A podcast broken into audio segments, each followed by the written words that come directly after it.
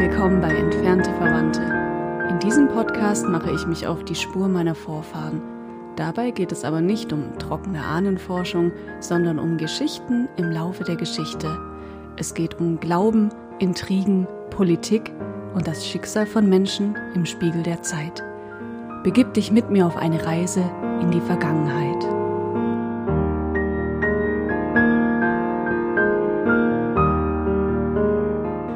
Liebe Hörer, herzlich willkommen zurück. Euch begrüßen heute wieder Rebecca und Fabian. Wir haben euch ja letztes Mal mit einem ziemlich fiesen Cliffhanger in die Sommerpause entlassen und dann obendrein nicht mal angekündigt, dass wir in die Sommerpause gehen.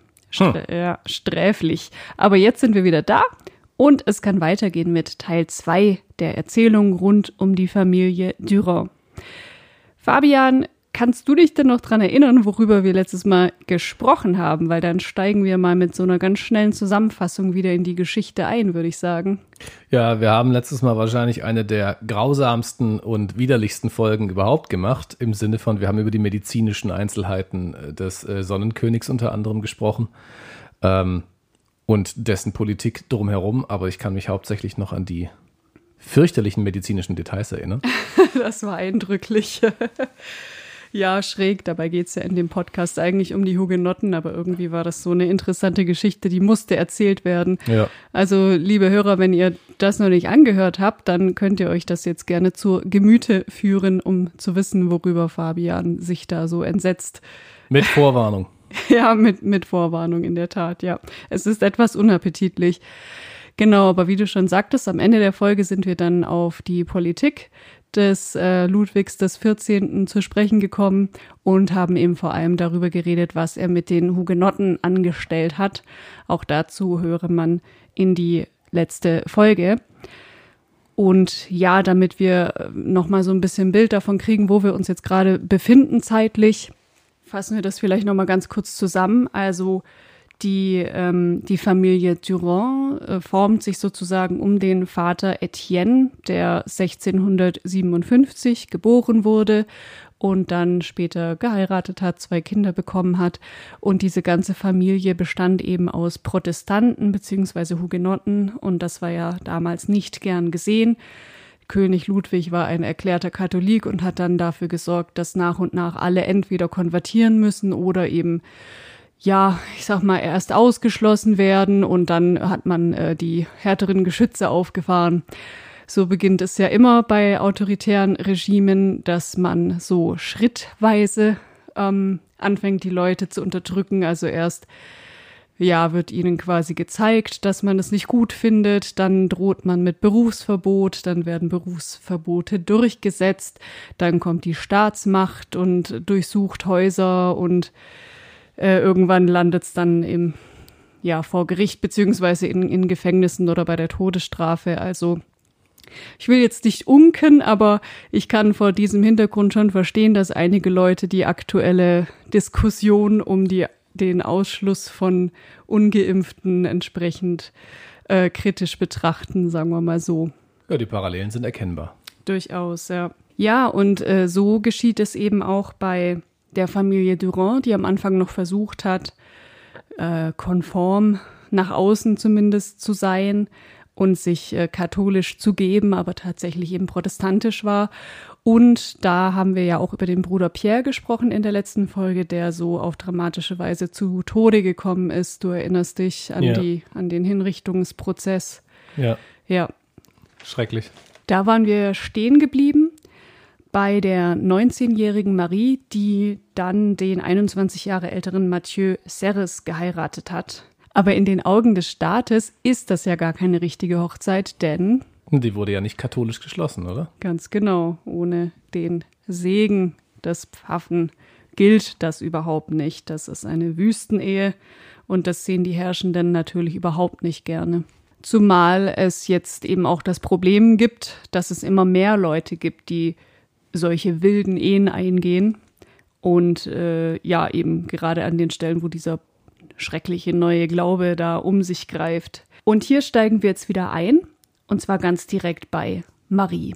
Mhm. Also Marie wird nun diese Hochzeit, aber auch ihr Name zum Verhängnis, denn sie ist ja eine Durand und damit Teil dieses verkommenen Clans um diesen Pierre, von dessen Wirken und Tod wir, wie gesagt, in der letzten Folge schon viel erzählt haben. Und so schreibt der Intendant ähm, Brenange an den König, er verlangt einen Lettre de Cachette, also einen Haftbefehl quasi, und empfiehlt, Zitat, der Name des Mädchens verlangt, ein Exempel zu statuieren. Also, ne, weil sie eben eine Durand ist und weil sie dies und jenes getan hat, muss man sie jetzt besonders hart bestrafen, auch wenn das vielleicht gar nicht unbedingt angemessen ist. Aber seine Empfehlung ist, er will sie lebenslang inhaftieren.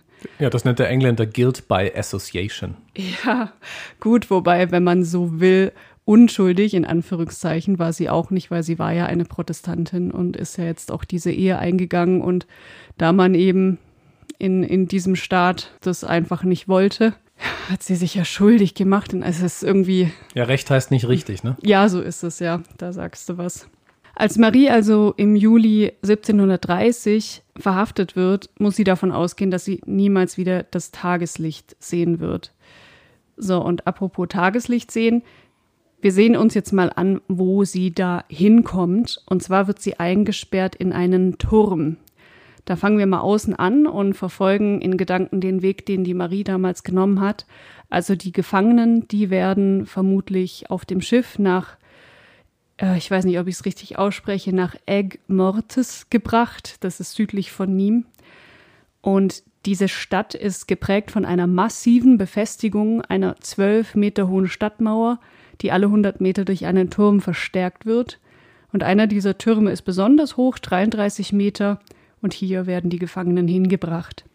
Ich habe eine Illustration dazu gefunden. Fabi, vielleicht kannst du mal beschreiben, was man auf diesem Bild sieht. Da sieht man quasi von außen diese, diese Mauer und den Turm. Ja, und davor sind ähm, Menschen, die ihrem harmlosen Tagwerk äh, nachgehen. Und aufgrund der Tatsache, dass man da Menschen sieht, sieht man, wie unfassbar hoch diese Mauer an sich schon ist. Was hast du gesagt? Zehn Meter? Zwölf Meter. Zwölf Meter. Ja. Und der Turm ragt im Hintergrund noch viel weiter auf. Also das sieht schon ja martialisch und in diesem Bild, weil es äh, in Graustufen gehalten ist, auch sehr gespenstisch aus. Also wer da raus will, hat nur wenig Wege. Interessant finde ich auch überhaupt die Darstellung, weil man sieht ja da Leute, die offenbar spazieren gehen und man fragt sich, warum zur Hölle geht da jemand spazieren? Es ist so eine ganz karge Gegend, es gibt überhaupt keine Bäume. Richtig. Nichts ist schön in dieser, in dieser Ecke. Ähm, es wird angedeutet, so ein kleiner Fluss, der davor noch vorbei plätschert quasi. Mhm. Und dann eben diese Mauer, einfach nur Mauer. Ähm, also sehr, ja, trostlos, kann man sagen. Ja, logischerweise ist die direkte Umgebung der Mauer auch freigeräumt von allem, was ja im Zweifelsfall nutzbar wäre, um was zu tun. Und deswegen, es sieht wirklich nicht einladend aus. Genau, und dieser Turm, von dem du schon gesprochen hast, eben das ist der sogenannte Turm der Constance, Turm der Standhaftigkeit. Hm. Der wurde ursprünglich mal gebaut, also diese ganze Festung wurde ursprünglich mal gebaut in den Zeiten der Kreuzzüge, weil man da sich einen Rückzug schaffen wollte, wo man dann eben hinkommen konnte.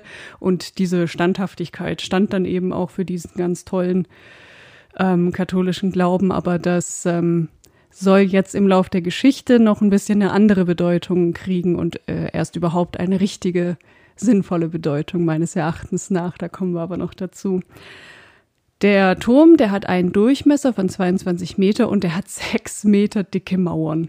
Heieiei. Ja. Und der Platz im Inneren ist dementsprechend nicht gerade üppig. Aber hier hat man äh, in dem Turm also zwei Säle übereinander errichtet und im oberen Saal leben jetzt die Gefangenen Frauen, ausschließlich Frauen. Als Marie in den Turm gebracht wird, sind es gerade 25 die da auf engstem Raum und fast ohne Tageslicht ihr Dasein fristen müssen. Mm, die Anzahl der Gefangenen wechselt immer mal wieder, mal sind es auch 33, also das natürlich, ne, Leute kommen dazu, manchmal werden Leute freigelassen, oft sterben sie aber natürlich auch in diesen Verhältnissen. Und ja, wie ich eben schon sagte, Tageslicht ist nicht gerade wirklich vorhanden, weil anstelle von Fenstern gibt es da nur Schießscharten. Mm. Und in der Mitte dieses Raumes befindet sich eine Öffnung, durch die mithilfe eines Lastenaufzugs die Gefangenen dann mit Essen versorgt werden. Aber flüchten kann man da natürlich nicht. Also da passt gerade mal eine Person durch. Mhm. Und äh, selbst wenn man da hindurchfallen würde, fiele man also den Wärtern direkt in die Arme. Großartig machen kann man da nicht. Ganz selten und nur zu bestimmten Zeiten dürfen die Frauen auch raus an die frische Luft für zwei Stunden pro Tag und dürfen eine Runde auf der Plattform draußen drehen. Das ist alles, was man ihnen so zugesteht an Berührung mit der freien Welt. Übrigens leben hier nicht nur Frauen, sondern zeitweise auch Kinder. Die werden mit ihren Müttern zusammen eingesperrt oder sie kommen während der Haft zur Welt. Und ein sehr, ja, verstörendes Beispiel, finde ich, ist etwa Anne Saliège, die ein halbes Jahr alt war, als sie in den Turm kam und ihn erst 71 Jahre später verlassen durfte. Was zur Hölle? Ja, die war ihr ganzes Leben im Turm. Mein Gott. Irre, ne? Ja, das kann man sich gar nicht vorstellen. Und ich habe so Interesse halber habe ich mal nachgeschaut, ähm, wie das eigentlich heute in Deutschland ist. Also angenommen, eine Mutter wird straffällig. Ähm, was ist denn dann eigentlich mit den Kindern? Da macht man sich auch gar keine Gedanken drüber, wie das ist. Ne? Mhm. Ähm, tatsächlich ist es so, die kann beantragen, dass ihr Kind mit ihr kommt. Und es ist so, dass es derzeit 68 Haftplätze für Mütter mit Kindern gibt. Also wenn die alle voll sind, hat man quasi Pech und kann sein Kind dann eben nicht mitnehmen. 68 deutschlandweit. Ja, genau. Auf jeden Fall gilt dieses ja, Mitnahmerecht, wenn man so will, auch nur für Vorschulkinder, mhm. was eigentlich logisch ist, weil Schulkinder sollen ja eben äh, da, wo sie wohnen, auch in die Schule gehen und so. Ne? Und im Knast ist doch noch mal ein bisschen eine eigene Welt. Und ähm, natürlich auch nur, wenn die Mutter für das Kind keine Gefahr darstellt. Also da gibt es so ein, so, ein, äh, so ein Katalog von Dingen, die erfüllt sein müssen, damit das möglich gemacht wird. Hm. Und es wird dann natürlich auch immer im Einzelfall geprüft. Und an erster Stelle steht auf jeden Fall das Kindeswohl. Hm. Und dementsprechend sind die Kinder heutzutage auch nicht einfach so mit in einem Kellerloch reingeschmissen, sondern es gibt ein ausgestattetes Zimmer mit Gitterbettchen, es gibt sogar einen Spielplatz und die Vollzugsbeamten laufen da im Zivil rum. Also das soll dem Kind so gut wie möglich gehen. Ja. Das ist natürlich was das betrifft, also zum einen der Umgang mit Kindern ist ein großer Unterschied zu damals, aber auch generell, wie es den Gefangenen so geht, wie die so ihren Alltag fristen, ist sehr, sehr anders. Ja. Und gut, ich meine, das ist äh, auf der einen Seite logisch, aber auf der anderen Seite fand ich es irgendwie interessant, das mal so gegenüberzustellen. Und deswegen habe ich mir mal auf der Seite der JVA Niedersachsen habe ich mich umgeschaut und habe da das Leitbild entdeckt und mir das mal ausgedruckt. Ich weiß nicht, die, die Sachen liegen dir vor. Vielleicht willst du mal mhm. kurz aus dem Leitbild vorlesen. Was steht da oben drüber? Du meinst bei den Grundsätzen?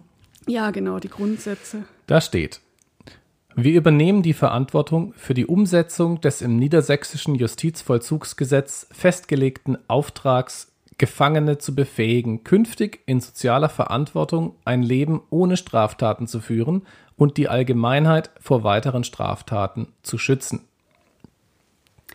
Ja, das finde ich einen ganz wichtigen Punkt, weil das ist sowas, was, glaube ich, häufig auch vergessen wird in der Bevölkerung. Also wir denken ja oft, wenn wir von einem Verbrechen lesen, boah, das ist ganz schrecklich und ganz schlimm und es muss gesühnt werden und sind dann äh, zufrieden sozusagen, wenn wir sehen, dass der Gefangene eine ganz, ganz lange Haftstrafe bekommt, am besten lebenslänglich. Und gerade wenn es um so richtig schlimme Verbrechen geht, da haben wir ja die grausigsten Vorstellungen, was man mit der Person alles anstellen sollte, ja. statt sie in so ein Vollkasko-Gefängnis zu schicken, wo sie alles hat, was sie braucht. Ähm, aber das ist eben eine andere Herangehensweise. Also unser Recht besagt, die Würde des Menschen ist unantastbar und das gilt auch für den Gefangenen. Und der oberste Grundsatz ist eben, dass man nach Möglichkeit versucht, den Gefangenen wieder zu befähigen, Teil des Lebens zu werden und Teil des Sozialgefüges. Und deswegen macht man eben diese ganzen Veranstaltungen auch mit, weiß ich nicht, Psychotherapie und Pastorengesprächen und ja, was man da eben alles so tut. Und auch nach der Entlassung ist ja immer noch ein Mensch dabei, der dafür die Resozialisierung dann mitsorgen soll. Also es wird ein großer, großer Aufwand eigentlich betrieben um diese straffällig gewordenen Menschen herum, weil der Staat eben möchte, dass die wieder Teil der Gesellschaft werden. Ja, im Prinzip kommt da ja ein Grundsatz äh, zum Ausdruck. Das ist ja, was du beschrieben hast, sind die letzten Ausläufer dieses Grundsatzes. Der Grundsatz jetzt ist, ich gehe davon aus, dass der, der jetzt im Gefängnis landet, eigentlich grundsätzlich wieder zur Gesellschaft dazugehören soll und einen Fehler begangen hat, mhm. sofern es jetzt nicht ein Verbrechen ist, das auch in den momentanen Ansichten nach lebenslang erfordert. Und damals, als die ähm, Frau Durand äh, da in diesem Turm saß, war die Idee eine ganz andere. Die Idee war nicht Resozialisierung, die war nicht, naja, die hat halt einen Fehler gemacht, sondern die ist so ziemlich das Verkommenste, was es auf diesem Planeten gibt und die darf nie wieder raus. Auf gar keinen Fall. Deswegen haben wir diese Grundsätze heute, weil wir äh, darin ein zutiefstes Misstrauen gegenüber dem, der Missbrauchsmöglichkeit durch den Staat oder durch eine Obrigkeit äh, Ausdruck verleihen, weil die, ähm, weil wir das aus recht kurzfristigem historischen Gedächtnis auch noch kennen, ähm, was passiert, wenn man eine gewisse gewissen Anteil der Bevölkerung nicht mehr als würdige Menschen betrachtet, sondern als, ich sage jetzt mal, Sozialschädling oder mhm. sonst irgendwas in der Richtung. Ähm, und äh, das ist ja ganz äh, meines, also das ist ja ganz, äh, entspricht ganz genau meiner inneren liberalen Einstellung. Ähm, da gab es ein schönes Interview mit meinem geliebten Jordan Peterson, der gefragt wird, Herr Peterson, wie stehen Sie zur Todesstrafe? Und dann sagt er, lassen Sie uns zunächst festhalten, es gibt Verbrechen, die sind des Todes wert. Zum Beispiel eine Vergewaltigung eines Kindes. Wenn Sie darüber nachdenken, dann denken Sie, den würde ich umbringen. Mhm. Aber das ist eigentlich nicht die interessante Frage. Die interessante Frage ist, möchten Sie, dass der Staat, der nachher die Macht ausübt, diese auch hat? Sind Sie sich sicher, dass dieser Staat diese Macht nicht missbraucht? Und das ist eher der Punkt an der Sache. Wir alle verstehen auf einer moralischen Ebene, oh, gewisse Verbrechen kann ich nicht verzeihen. Aber wir wollen nicht, dass es da oben jemanden gibt, der über Leben und Tod einfach so entscheiden kann.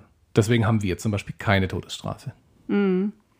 Ja, und in Zeiten des Absolutismus hat man das natürlich äh, naturgemäß anders gesehen. Da wollte ja der König eben die Macht über alles haben, über Ganz alles genau. und jeden. Ja, und das ist gerade auch schon schön zusammengefasst. Die ähm, Feinde wurden entmenschlicht. Das hat man ja davor, während der sogenannten Kreuzzüge, hat man das ja auch gemacht. Wahrscheinlich kann man anders auch gar nicht die andere Person wirklich umbringen, wenn man sich vorstellt, dass es auch jemanden mit Träumen und Wünschen und Familie ist, ne, sondern eben ja. nur sieht, äh, was weiß ich ja, was, was für ein Monster das ist. Und natürlich dann auch immer die Gefährlichkeit unterstreicht, gerade bei Leuten wie, wie den Durands, weil die stecken ja andere an mit ihren Ansichten mhm, und dann mhm. sind plötzlich alle protestantisch und so geht's ja nicht. So sieht man das also in Frankreich 1730.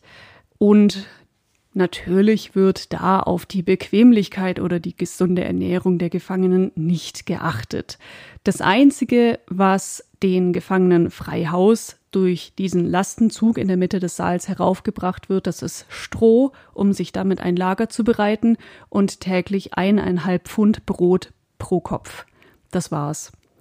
Das Stroh, das kommt übrigens von dem Major, der das Gefängnis leitet. Und es empfiehlt sich natürlich, sich mit diesem Mann gut zu stellen. Denn äh, wenn man ihm und seinen Frauen etwas näht zum Beispiel, bekommt man Geld und das kann man dann gegen andere Waren eintauschen. Hm. Ansonsten sind die Frauen auf Lebensmittelpakete und Geldgeschenke von Angehörigen oder Freunden angewiesen. Die Marie, die näht übrigens auch fleißig für den Major, aber wegen der Dunkelheit leidet sie dann bald an einer Augenentzündung und bekommt zusätzlich auch noch Malaria. Ach du Schande. Ja, wir haben es ja vorher gesagt, es ist eine, eine sehr karge Landschaft und auch sehr sumpfig da drumrum und da äh, tummeln sich entsprechend Moskitos, die die Frauen dann in den Sommermonaten plagen. Mm, ja, wie vorhin schon angedeutet, hat man heute im Gefängnis quasi eine Vollpension, ähm, wenn man das mal ein bisschen zynisch sagen will. Und der Staat achtet auch darauf, dass alle Gefangenen genug und ausgewogen zu essen haben. Es gibt Ärzte, äh, Leute, die sich kümmern um die Leute, die da einsitzen, Fernseher, bla bla bla. Also man kann sich beschäftigen, man kann ähm, da ein, ein würdevolles Leben äh, fristen womit ich nicht sagen will, dass das Leben im Gefängnis super toll und schön ist, weil man ist ja immer noch eingesperrt und allein den Gedanken finde ich schon sehr, ja, beklemmend. Aber du musst heute im Gefängnis nicht mehr an so einer Feldwald- und Wiesenkrankheit sterben. Und äh, wenn du im Gefängnis einer Arbeit nachgehst, dann kannst du das Geld, das du dabei verdienst, auch quasi verwenden, um dir so Extras zu kaufen, Süßigkeiten, Zigaretten, was, was man so eigentlich nicht fürs Leben braucht, was lebensnotwendig wäre. Ein wenig Luxus. Ja, so kann man sagen. Und damals musste man aber arbeiten, um wirklich zu überleben. weil mit eineinhalb Pfund Brot am Tag kommst du ja nicht weit und dein Körper braucht ja auch Proteine, Vitamine. Mhm. Man denke nur mal an Vitamin C, ähm, was sich ja vor allem in, in Paprika befindet oder Sauerkraut oder irgendwelchen Arten von eben Gemüse und Obst. Weißt du noch, wir sind ja beide aufs ernährungswissenschaftliche Gymnasium gegangen. Was ja. passiert denn bei einer Hypovitaminose, also zu wenig Vitamine, äh, wenn man zu wenig Vitamin C zu sich nimmt? Skorbut. Ja, ganz genau. Aber erst nach einer relativ langen Zeit. Aber es kommt irgendwann, ja. Deswegen war das ja auch äh, die Seefahrerkrankheit, weil die waren ja. ja eine relativ lange Zeit auf See und hatten da eben lange kein Obst und Gemüse. Und ja, was im schlimmsten Fall also da passieren kann, ist, Zahnfleischbluten bis hin zum Ausfall der Zähne. Mhm. Und aufgrund dessen haben die ja dann irgendwann angefangen, Sauerkraut mitzunehmen, weil das so schön haltbar ist. Ja. Genau. Ja, und äh, derlei ähm, Vitaminmängel ne, gibt es ja viele. Also das, die sind alle mit sehr, sehr unangenehmen bis tödlichen ähm, Nebenwirkungen oder Symptomen versehen. Deswegen musste man eben gucken, dass man irgendwoher immer wieder ähm, Essen kriegt und so weiter. Also es ist wichtig für Marie Durand, die anderen Frauen, wie gesagt, entweder an Geld zu kommen und dieses eintauschen zu können oder aber Spenden zu erhalten. Und wie das eben so oft ist mit der Spendenbereitschaft, am Anfang, wenn man das so mitkriegt, oh, da wird jetzt jemand eingekerkert oder da ist jemand in Not, dann wollen alle helfen und geben und geben und nach einer Weile gerät das Ganze aber in Vergessenheit. Und jetzt muss man sich halt vorstellen, dass jemand, der ein Leben lang da in diesem Loch oben sitzt, der muss sich ja immer wieder in Erinnerung bringen, sonst vergessen ihn die Leute. Und das machen die Frauen dort durch Briefe. Mhm. Und dazu hören wir jetzt einen kurzen Ausschnitt aus dem Buch Marie Durand, Kämpferin für die Glaubensfreiheit von Jochen Desel und Mary Gundlach. Marie Durand war eine begnadete Briefschreiberin. Die Briefe waren für Marie Durand der einzige mögliche und erlaubte Kontakt mit der Außenwelt. Sie schrieb persönliche Briefe an Freundinnen und Verwandte, insbesondere an ihre Nichte Anne und Bettelbriefe, unter anderem an die Wohltäter der wallonischen Gemeinde in Amsterdam. Sie scheute auch nicht davor zurück, die mangelnde Spendenbereitschaft der reformierten Glaubensbrüder in Vivarais zu kritisieren oder an den französischen König zu schreiben. Voller Selbstbewusstsein unterschrieb sie ihre Briefe La Durand.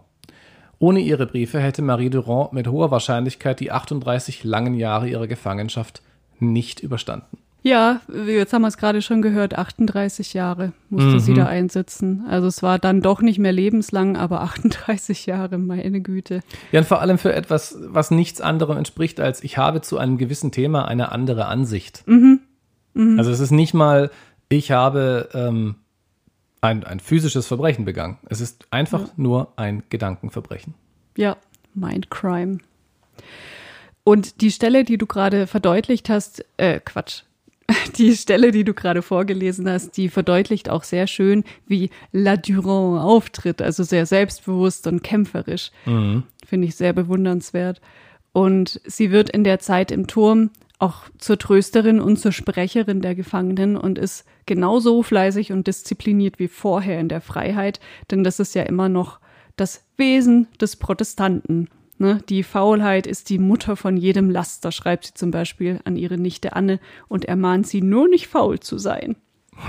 Wir wollen jetzt erst noch reinhören in einen Brief, den Marie an eine Glaubensschwester Justine Pesquer in Vallon schreibt. Tour de Constance, den 21. Mai 1740, Mademoiselle.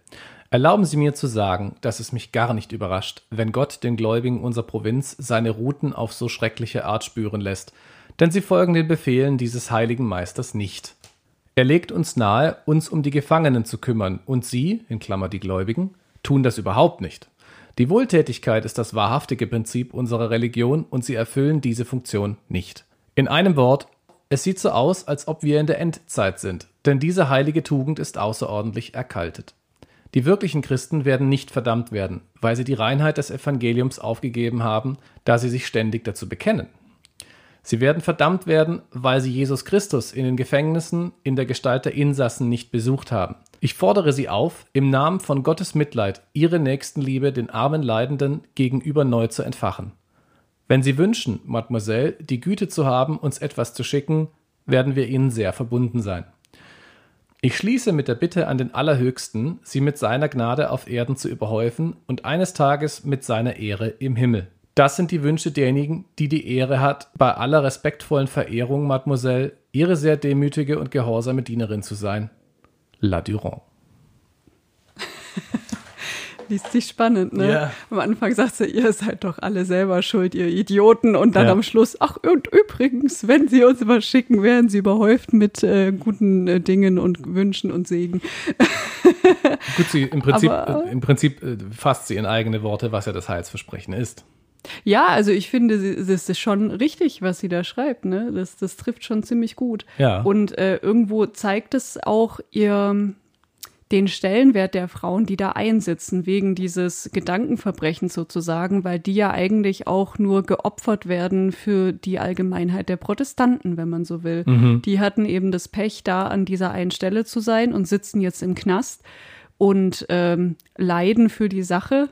Und die anderen machen sich ein schönes Leben. Und dann ist es ja eigentlich nur fair, wenn man sagt, hey, wir sind doch eine Gemeinde, wir gehören zusammen. Wir müssen doch gucken, dass es jetzt allen gut geht und natürlich dann auch hinzuweisen auf das, was Jesus ja eigentlich wollte, der immer sagt, was ihr den Geringsten unter mir getan habt, das habt ihr mir getan. Ja, wie man auch schon ähm, raushört, so ein bisschen ist, dass es den Gefangenen im Turm echt schlecht geht. Und Marie sorgt nicht nur dafür mit ihren Briefen, dass das ein bisschen besser wird durch diese Spenden, sondern sie ruft auch jeden Tag zum Gebet und stellt niemals ihren Glauben in Frage. Also es ist von ihr auch das Zitat überliefert, auch wenn Gott mich töten würde, würde ich an ihn glauben. Und durch diese Haltung ist der Turm der Constance erst zum wirklichen Turm der Standhaftigkeit geworden, finde ich.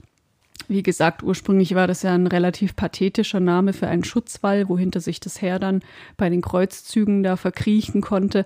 Aber die wahre Standhaftigkeit, die beweisen diese Frauen da, die trotz allem Leiden nicht den Glauben verlieren und das über viele, viele, viele Jahre, teilweise ihr Leben lang.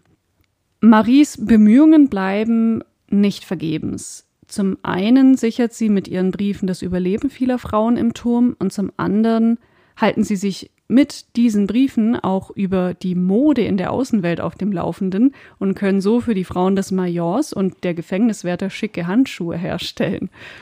Und ihre Briefe erreichen sogar den König und Gönner aus dem Ausland.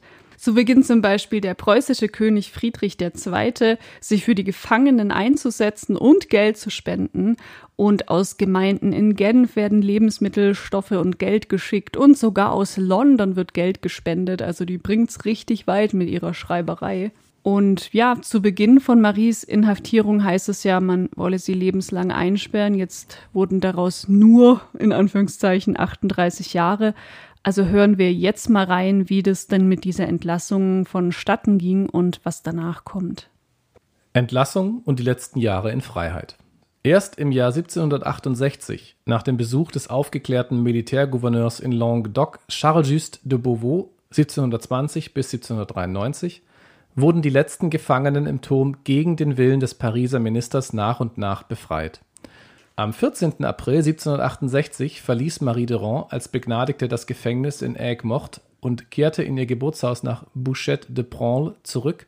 Dort lebte sie mit ihrer Freundin aus dem Turm, Marie Wey. Als ihr Verwandter Alexandre Chambon nach 17 Jahren in Anführungszeichen auf der Galeere befreit wurde und so erschöpft war, dass er sich über seine Befreiung nicht freuen konnte, nahmen sie ihn in ihre Wohngemeinschaft auf. Der Traum, mit ihrer Nichte Anne im Elternhaus in Bouchette zu wohnen, war zerplatzt, nachdem Anne den katholischen Nachbarn am 10. Juni 1765 in der romanischen Kirche von Branle geheiratet hatte. Der Wüstenpfarrer Paul Rabot, mit dem Marie Durand korrespondierte, sorgte dafür, dass sie eine kleine jährliche Rente von 200 Livres von der wallonischen Kirche in Amsterdam erhielt, die den drei Alten ein bescheidenes Leben ermöglichte. Marie Durand dankte den Amsterdamern mit bewegenden Worten. Zitat: Ich will Ihnen nicht die Einzelheiten meiner Leiden aufzählen. Es genügt Ihnen zu versichern, dass mein Leben ein Gewebe aus Trübsalen und Verfolgungen gewesen ist. Ich habe immer geschwiegen, weil es der Herr getan hat. Sie haben meine Bitterkeiten durch Ihre liebevolle Wohltat gemildert. Was habe ich Ihnen zu danken, meine Herren? Ich verdanke Ihnen das Leben. Es fehlt mir an Worten, um Ihnen das Gefühl der aufrichtigen Dankbarkeit auszudrücken. Das hat sie viel gemacht, diese Dankesbriefe geschrieben, auch im Gefängnis schon. Ja. Ja, da waren jetzt eine Menge französische Wörter dabei. Also wir sind, wie gesagt, nicht ganz sicher, ob wir das alles immer richtig aussprechen, weil die Franzosen ja doch immer gerne Endungen verschlucken und so weiter. Also seht es uns nach, wenn da was dabei gewesen ist, was so nicht ganz stimmt. Marie Durand stirbt im Juli 1776 im Alter von 65 Jahren. Kann man sich ausrechnen, wie viele Jahre also, oder wie viel Prozent ihres Lebens sie davon im Gefängnis war. Ne? Mehr als die Hälfte. Hm. Wahnsinn. Ja, liebe Hörer, damit endet dieser Ausflug in das Leben der Durance unter der Herrschaft des Sonnenkönigs. In der nächsten Folge werden wir zeitlich nochmal in diesem Raum verbleiben, aber wir gehen jetzt weg von diesen Einzelschicksalen und hin zum Schicksal von vielen. Denn für die Nachfahren der Waldenser beginnt in dieser Zeit eine Flüchtlingsgeschichte, welche zum Teil in Deutschland enden soll, in Hessen und Baden-Württemberg. Und damit kommen wir der Geschichte meiner und vielleicht auch eurer tatsächlichen Vorfahren immer näher. Ich freue mich, wenn ihr dann wieder dabei seid. Bis zum nächsten Mal. Tschüss. Danke fürs Zuhören. Abonniere entfernte Verwandte auf dieser, Spotify, Apple Podcast oder einem anderen Podcast-Player deiner Wahl, um keine Folge mehr zu verpassen und verbinde dich gerne mit uns auf unserem Facebook- oder Instagram-Kanal. Wir freuen uns, wenn du bei der nächsten Folge nächsten Monat wieder dabei bist.